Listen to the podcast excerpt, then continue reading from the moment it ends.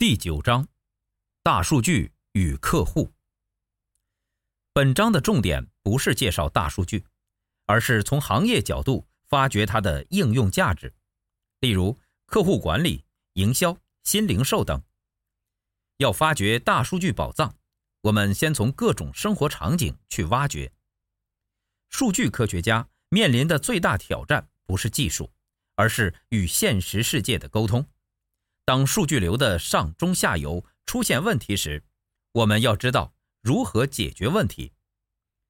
客户管理最重要的是让客户感受到温度。客户体验的核心是场景创造，并让客户有机会进行选择。九点一，什么是大数据？首先科普一下什么是大数据。简言之，大数据不仅仅是数量庞大，还具有五个特性，分别是大量性 （volume）、速度性 （velocity）、多样性 （variety）、价值性 （value） 和真实性 （reality）。大数据来源于生活。举例来说，把客户一天二十四小时的各种信息记录下来。在积累足够的信息以后，我们就可能找到其中的潜在规律，这就是大数据。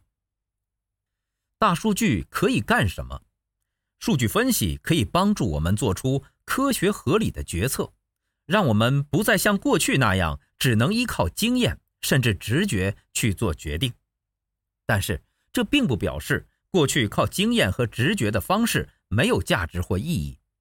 其实，当一家公司一位高管做决策的时候，往往两者并用，甚至在很多关键时刻是靠经验和直觉去判断的。大数据早就进入了人们的日常生活中，我们每天都在使用智能手机和各种 APP。与此同时，某公司可能正在收集、分析我们的信息，并且这些信息是我们默许分享出去的。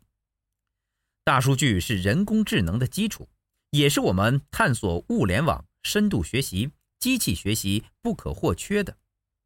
过去，大数据分析只能看到历史；以后，大数据搭配人工智能应用，可以让我们看到未来。以前，数据分析应用很广泛的领域是数据库营销，它与大数据的差别在于。营销人员在日新月异的科技支持下，开始有能力去观察、分析整个消费过程，并尝试通过非消费过程所收集的行为数据来预测客户的下次交易可能在何时何地发生。不过，人和人的行为是不可能完全用数据量化的。大数据不是魔术，从获客到成交，分析技术能做的是提高转化的成功率。因此，现在的大数据与过去的数据分析并没有本质差异，但因为硬件技术的进步和分析技术的提升，使得大数据可分析的范围更广，速度更快。大数据就像采矿机，从过去被视为无用的过程数据中挖掘有价值的信息。从而达到降低成本的目的，我们把这个过程叫做数据挖掘 （data mining）。那些过去被视为垃圾的过程数据，现在竟然成了宝藏。产生这部分数据的地方叫做场景或情境。金融业希望通过这些场景取得数据，利用技术发现价值，于是就有了场景金融。反过来。金融业所掌握的金融消费数据在过去不开放，不过这个现象即将被改变。二零一八年一月十三日实施的欧盟支付服务修订法案第二版 （PSD 二）规定，银行必须开放客户金融消费数据给金融科技公司，打破了过去金融消费数据由银行垄断的局面。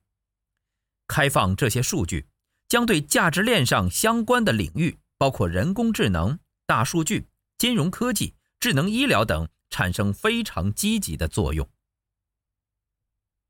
本节思考重点：一、大数据是什么？大数据可以做什么？二、想采矿，得先知道矿在哪里，而互联网中的各种场景是大数据的宝藏。